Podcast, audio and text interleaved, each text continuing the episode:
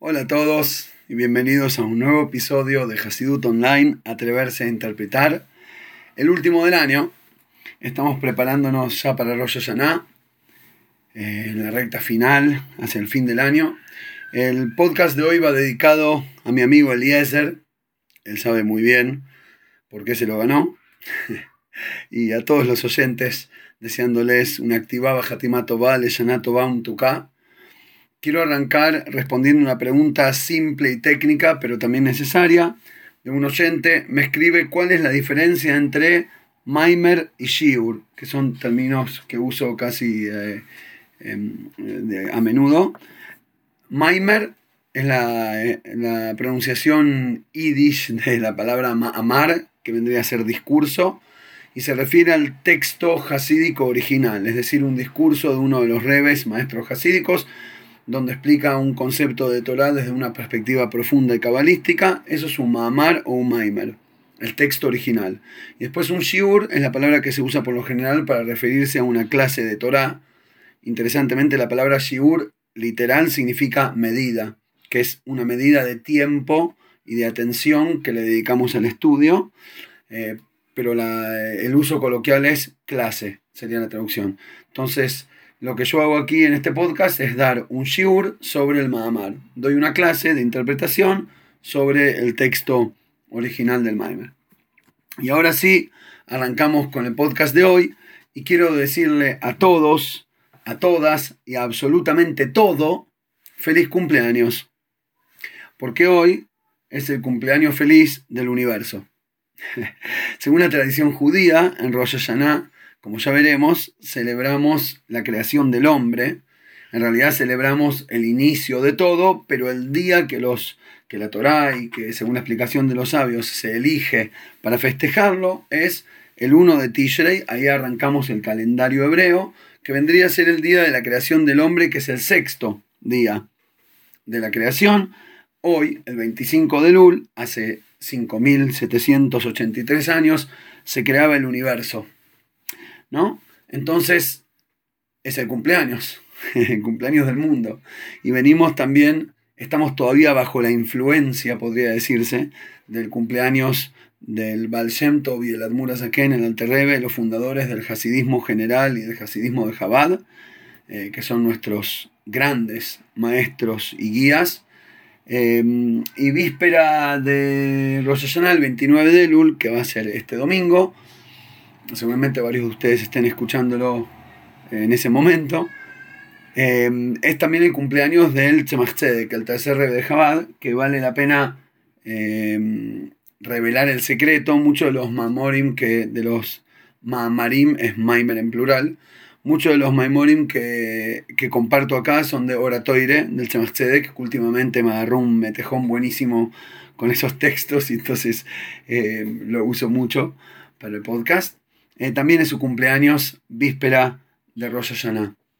Y de hecho, de vuelta entonces, hoy es el cumpleaños del universo, en Rosh es el cumpleaños de la humanidad, y tenemos durante esta época los cumpleaños de muchos reves.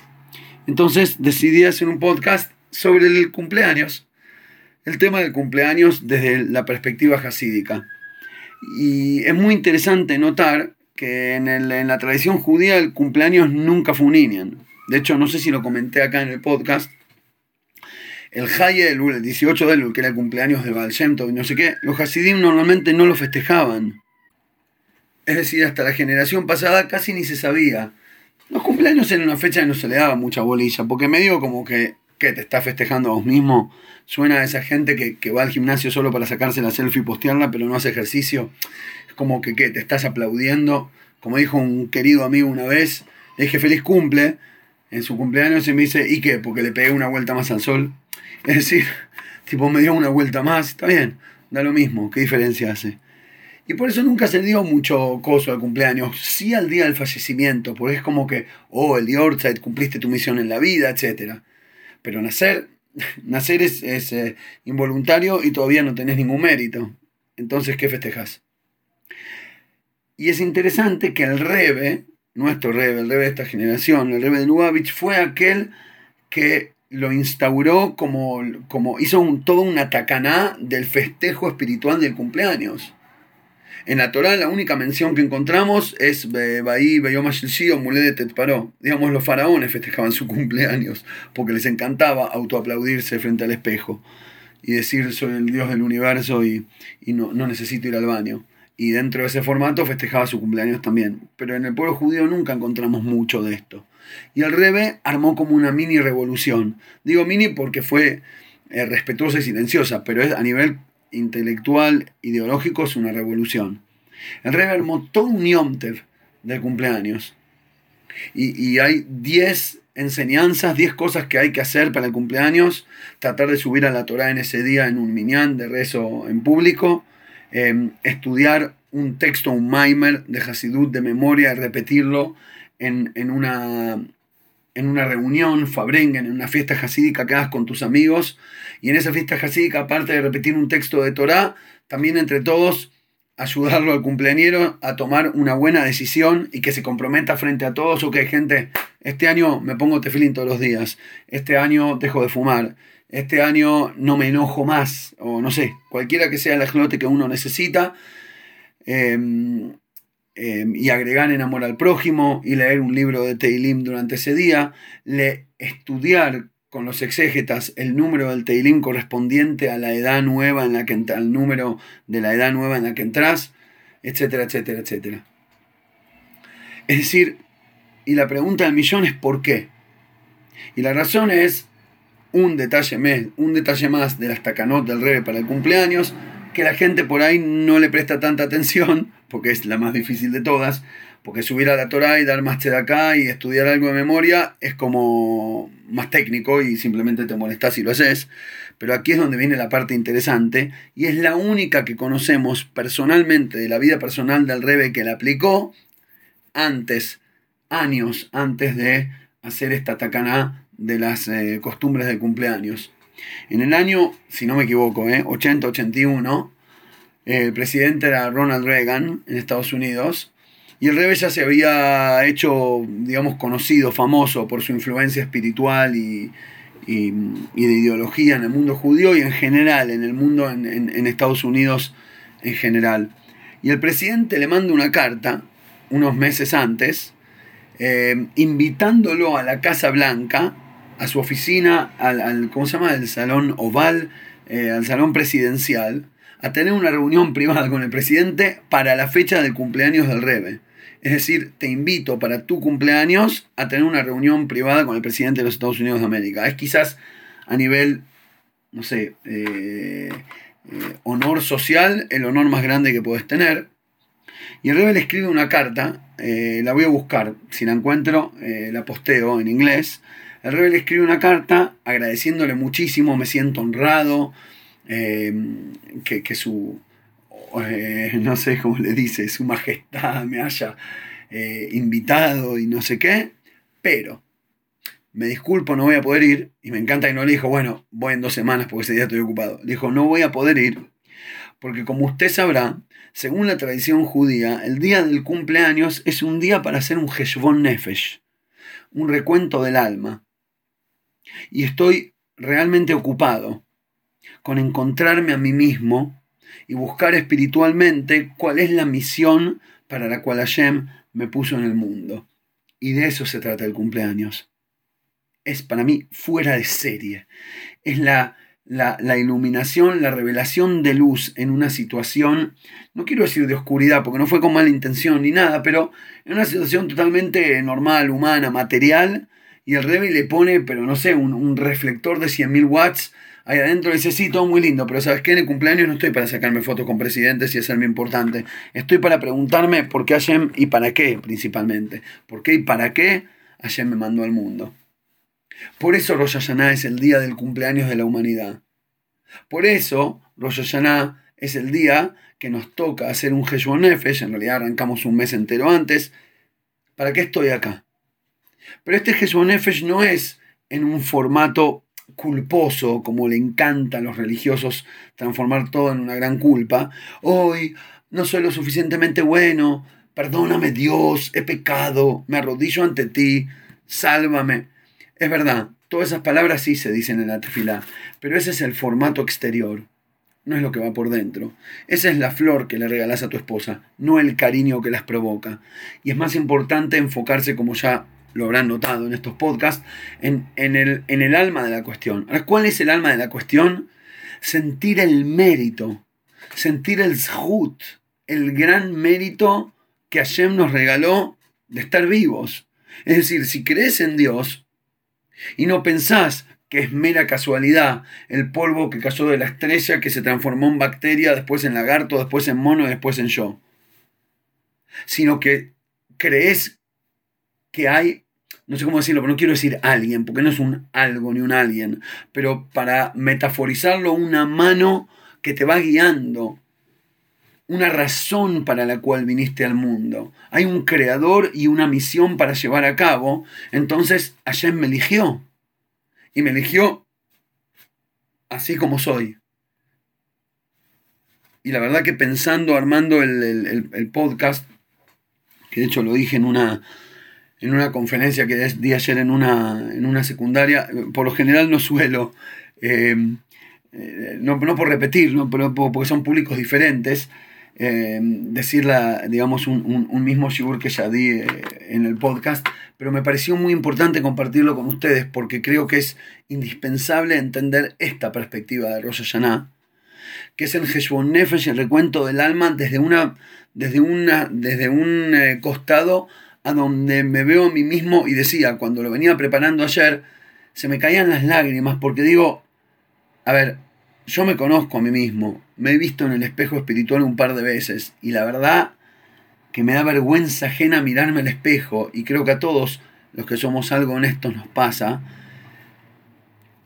Soy una falencia sobre ruedas, ¿entendés? Meto la pata en todos los costados, aspectos de la vida y, y de repente entender nos recuesta querernos, nos recuesta aceptar que Hashem nos está eligiendo, que en algún momento, hace 45 años o 17 o 86, Hashem miró a su mundo y dijo, no, ¿sabes qué? Le falta un Juancito a mi mundo, le falta un, Dani. ¿Ves? Hay, un muchacho ahí que necesito a alguien con estos formatos, con esta personalidad, con, este, con estas falencias y estas virtudes, meterlo en el planeta porque ese es el jugador que me falta eh, por izquierda para poder armar la jugada que necesito en este momento. Es decir, el DT del universo te puso en la cancha, ¿entendés? ¿Entendés lo que significa? Obviamente, mega responsabilidad, pero también la virtud, te eligieron para la selección. Hay cientos de miles de billones de planetas y estrellas y, y nunca pudimos encontrar ningún sentido ni ninguna otra forma de vida todavía. Y por ahora parecemos ser los únicos jugadores en todo el universo. Y Hashem te hizo para algo. O por lo menos eso es lo que un yudí elige creer. Atrévete a creer que tu vida tiene sentido. Y, desde ese momento terminas diciendo, wow. Entonces, a ver, ¿de, ¿de qué la juego? Y para eso es importantísimo hacer el camino de Abraham. El famoso Lech Leja, con el cual empieza todo el judaísmo, y lo dijimos varias veces acá en el, marco del, en el contexto del, del podcast. ¿Para qué Hashem me creó? Pero para entender eso tengo que hacer mi camino. Lech Leja, levantarte y caminar. Tenés que caminar e irte. Vete. Pero no nada más irte de tu cultura, de tu lugar y, de los preconceptos que tenés en la infancia, sino irte principalmente lej, lejá, hacia vos mismo. Entrar a la parte profunda, descubrirnos a nosotros mismos, conocernos. Porque recién cuando te conoces, sabes para qué servís, para decirlo de alguna manera. Yo creo que a la gente con conciencia propia y con conocimiento de uno mismo, ya desde más o menos temprana edad, cuando sos joven, te empezás a dar cuenta para dónde vas, te empezás a dar cuenta cómo eh, eh, eh, otros son buenísimos para ABC y vos sos un perro en eso.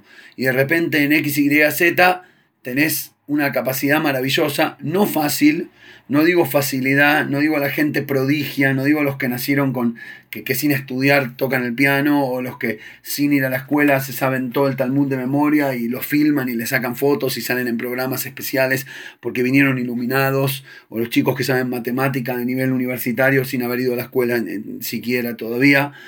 No estoy hablando de eso, estoy hablando de una persona común y corriente o Juan B. Justo y corriente que, te, que te ves a vos mismo en el espejo y te empezás a dar cuenta, para esto sirvo, para esto no. Y hay cosas que realmente Hashem me dio la posibilidad y por lo tanto sé que sirvo para mandar centros, no para cabecear. Entonces me voy a posicionar en la cancha de esta manera y no de la otra. Y aunque parezca y suene un poquitito, no sé, self-centered, tipo centrado en uno mismo, onda alguito egoísta, pensar en Rosh Hashanah de esta manera, quiero mostrar cómo es en realidad lo opuesto. Es lo contrario. ¿Cuál es la típica perspectiva religiosa de Rosh Hashanah? Y la que nos enseñan los sabios inclusive, que es lo literal. Los sabios eran sabios, entonces sabían que le hablan a la mayoría. Como le hablan a la mayoría, te tiran el concepto desde la superficie agarrable, para decirlo de alguna manera, desde aquella parte superficial exterior de la cuestión con la cual se agarra y se ataja. Yo agarro la caja y la traigo hacia mí agarrando la caja, aunque lo que quiero es el producto interno. Y la caja de Rosh es el día del juicio. Es aquel día donde se acaba el contrato de la creación del mundo. Hashem crea y le da vida al mundo por un año. Cuando llega víspera de Rosh se apagan los reflectores. Eh, queda todo en un estado de semidesmayo, como que a duras penas te mantengo para ver si renovamos contrato y si es que no, púmbate y si es que sí, volvemos a llenarnos de vitalidad. Y explicado desde la Kabbalah, eh, se vacía el mundo de energía divina y de acuerdo a nuestro, a nuestro servicio de Rosh Hashanah, a nuestro tocar el shofar, decir los versículos de Manjuyot, que ahora los voy a explicar, y, y, hacer el resto de los servicios del día de Rosh Hashanah, provocamos que Hashem vuelva a ser nuestro rey, y como no hay rey sin pueblo, para ser rey necesita que estemos y por lo tanto nos vuelve a crear, nos vuelve a firmar contrato. Y por eso en el rezo del Rosh Hashanah decimos, Hashem, por favor, Meloja la Olam deja reiná sobre todo el mundo con tu honor, Baruch Hashem Amelech Kadosh. En vez de llamarlo el Santo Dios, lo llamamos el Santo Rey.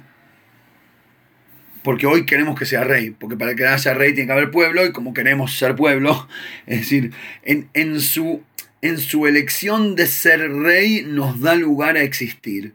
Y por eso reina, eh, rezamos por eso. Pero el rezo es basado en el concepto del día del juicio.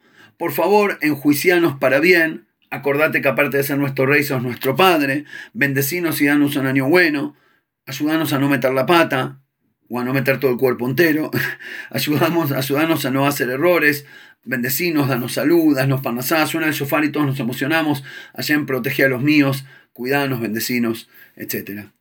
Pero lo que no nos damos cuenta es que esa faceta del día del juicio es en realidad una consecuencia del día de la coronación. Es decir, ¿por qué hay juicio ese día? ¿Por qué se vuelve a, pasar por un escrutinio el, el contrato con la humanidad a ver si seguimos el proyecto o no? La respuesta es porque Hashem vuelve o no vuelve a ser, a ser nuestro rey. Es decir, si vos te, te entregás al proyecto, si vos decidís ser buen jugador, él decide seguir siendo tu técnico. Entonces, él dice, bueno, a ver, vamos a analizar qué pasó el año pasado. ¿Jugaron, no jugaron? ¿Cabeceaste, no cabeceaste? ¿Pateaste, no pateaste? Eh, eh, eh, ¿Te cansaste en la mitad y pediste cambio? ¿Entendés? Y si es así, y no sé si me conviene seguir manejando este equipo. Por eso hay un juicio, pero el juicio es consecuencia de un concepto previo, que es nuestra relación con Hashem, tomarlo como rey. Y en el hecho de tomarlo como rey, los sabios en la Gemara Rosh Hashanah em, eh, nos enseñan dos cosas. Me trabé porque porque quería decir el Hasidut, en realidad es el Hasidut el que lo enfatiza, el Hasidut lo enfatiza de manera eh, exagerada, digamos. Son dos expresiones del Talmud, eh, la famosa Ein Melech Beloam, no hay rey sin pueblo, y, Imrule Fanay Malhuyot, esta es la segunda, digan frente a mí, versículos de reinado, que deje Tamlihuni Aleihem, para que me pongan como rey, corónenme como rey sobre ustedes. Ubame, ¿y con qué se hace? Bellofar. Eh, por eso en el Musaf, en el, la Shemona de larga, en el rezo segundo de la mañana de Rosh el largo que decimos, hay un rezo especial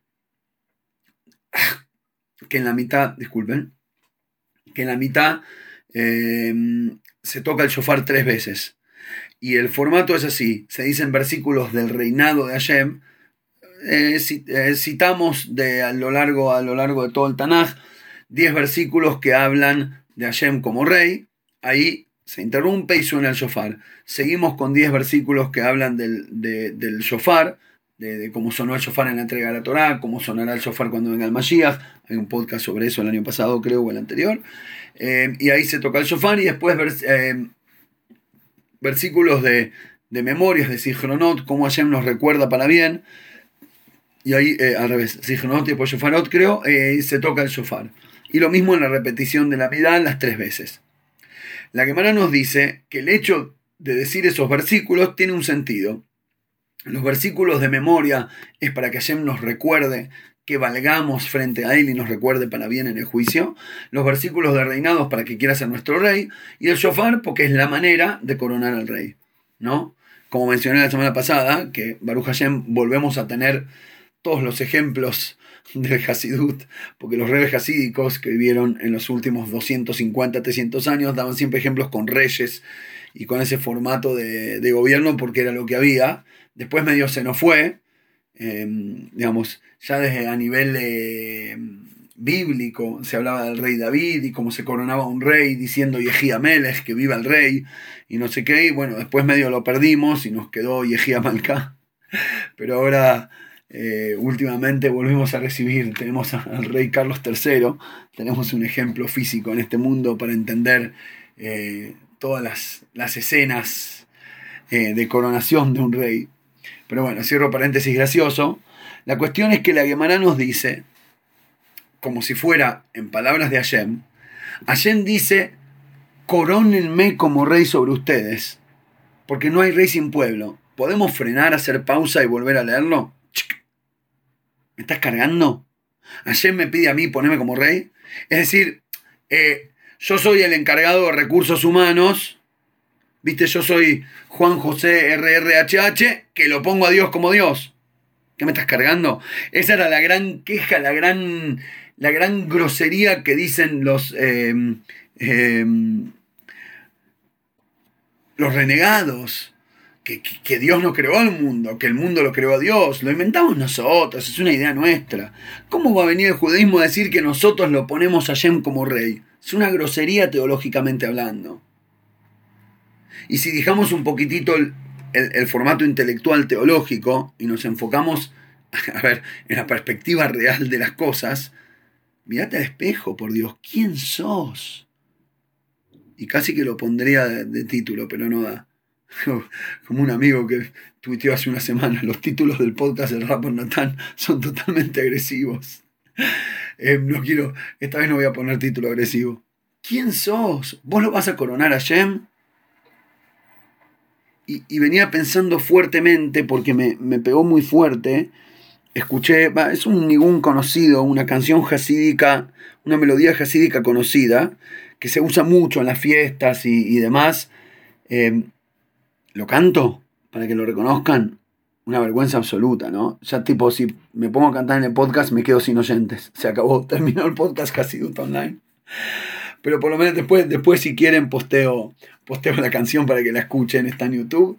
Pero es un nigun de Hasidei Slonim, si no me equivoco, que está basado en las letras del. Eh, ¿Cómo se llama? El Shir Hayhud, la canción de la unicidad. Hay una canción que se lee, se canta Yom Kippur a la noche según la costumbre ashkenazí después del rezo que básicamente son siete pequeños párrafos que alaban a Shem de acuerdo a los siete días de la creación, ¿no? incluyendo el Shabbat, y cada uno, como que cada día expresa su alabanza al Todopoderoso. Y en la alabanza del domingo, en el Shira Hud, que se lo atribuyen a Rabbi Udan así, pero no está 100% claro eh, la identidad del autor, pero es antiguo, antiguo. Eh, hay impresiones de esto de, hace, hace, mil años. Eh, y en la alabanza del día domingo dice, Ma Ashiv Lach, ¿qué te puedo dar? ¿Qué puedo devolverte, Hashem? Kol Shelach, si todo es tuyo. Lehashamaim Aferetzlach, tuyo es el cielo, hasta la tierra es tuya.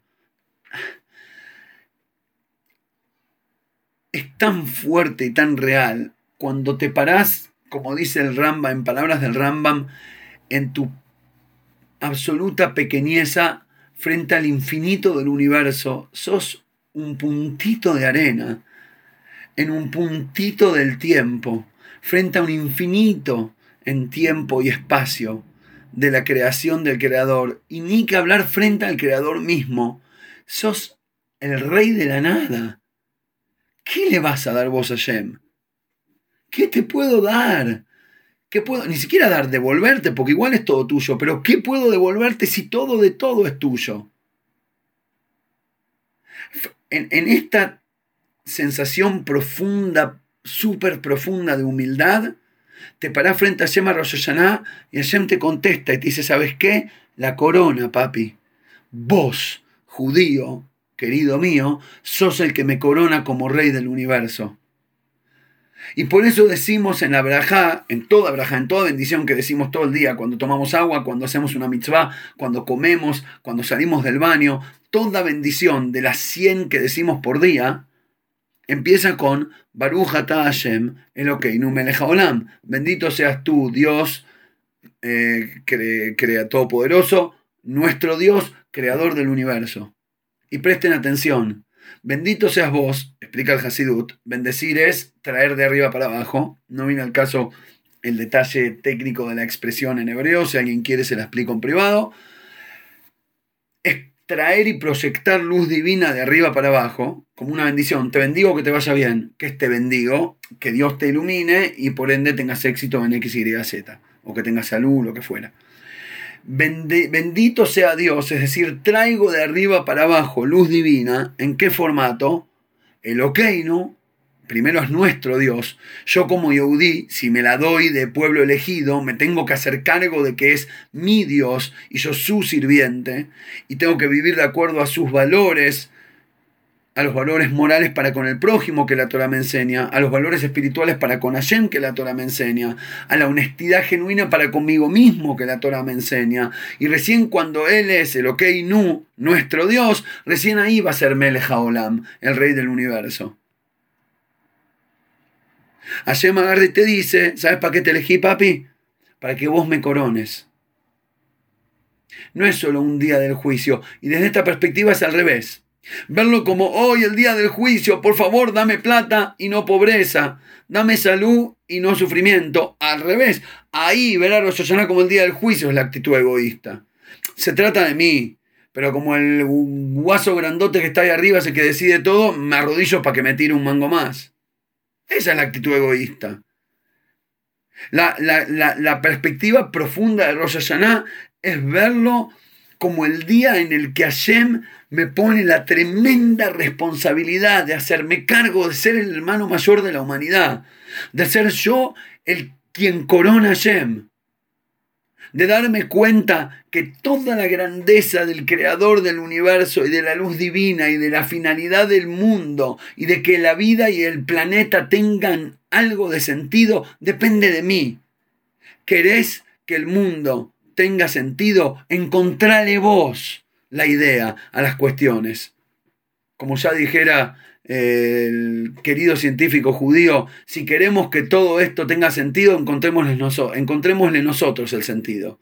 Pero en este caso no lo digo por no creer en Dios, lo digo por creer que Dios cree en nosotros. Sos vos el que le tiene que dar la, vuelta a la...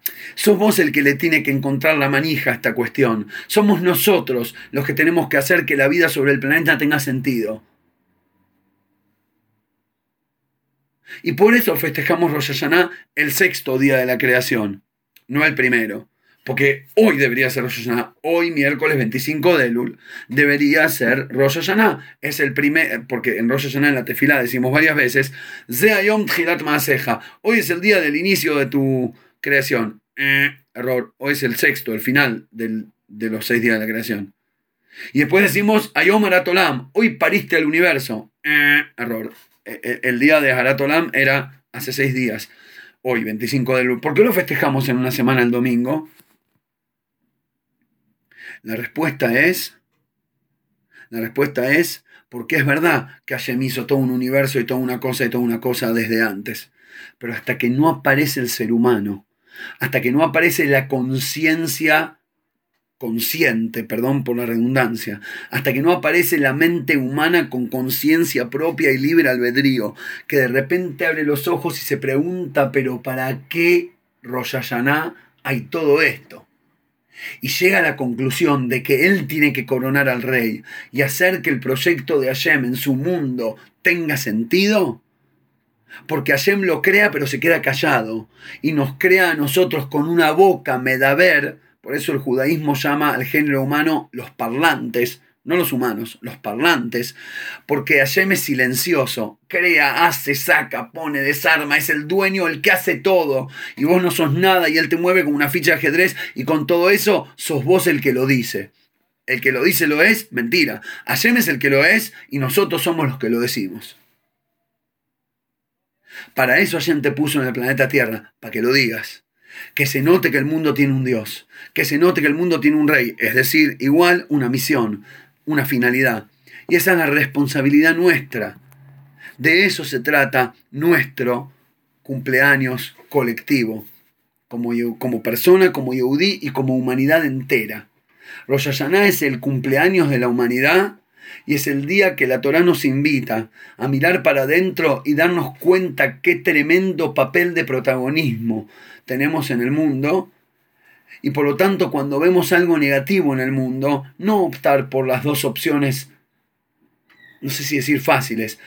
La primera fácil, que es, si la montaña no va a Mahoma, Mahoma va a la montaña, me sumo a la corrupción, a la oscuridad, a la picardía, a la guasada, me sumo a, al juego de pisar para arriba, eh, pisar para abajo y chupar la media para arriba, para poder crecer, me sumo a la corrupción y a la injusticia y voy en contra de todos los profetas, de toda la Torah, o me paro de costado y llorisqueo e insulto, porque yo sí tengo valores y no soy como esos, y na, na, na, na, na, na.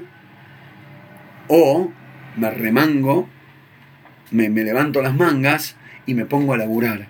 Y me pongo a cambiar el mundo minuto por minuto, persona por persona, situación por situación. Y en cada momento, mientras esté vivo y tenga uso de la razón y del libre albedrío, voy a elegir lo que corresponda, cueste lo que cueste. Eso es coronar al rey. Eso es Rosh Hashanah y eso es cumplir años. Feliz cumpleaños a toda mi querida colega humanidad y ojalá que seamos meritorios de hacernos cargo de verdaderamente coronar al rey. Y eso es la traducción de Shana Umetuká para todos los oyentes. Nos escuchamos nuevamente el año que viene.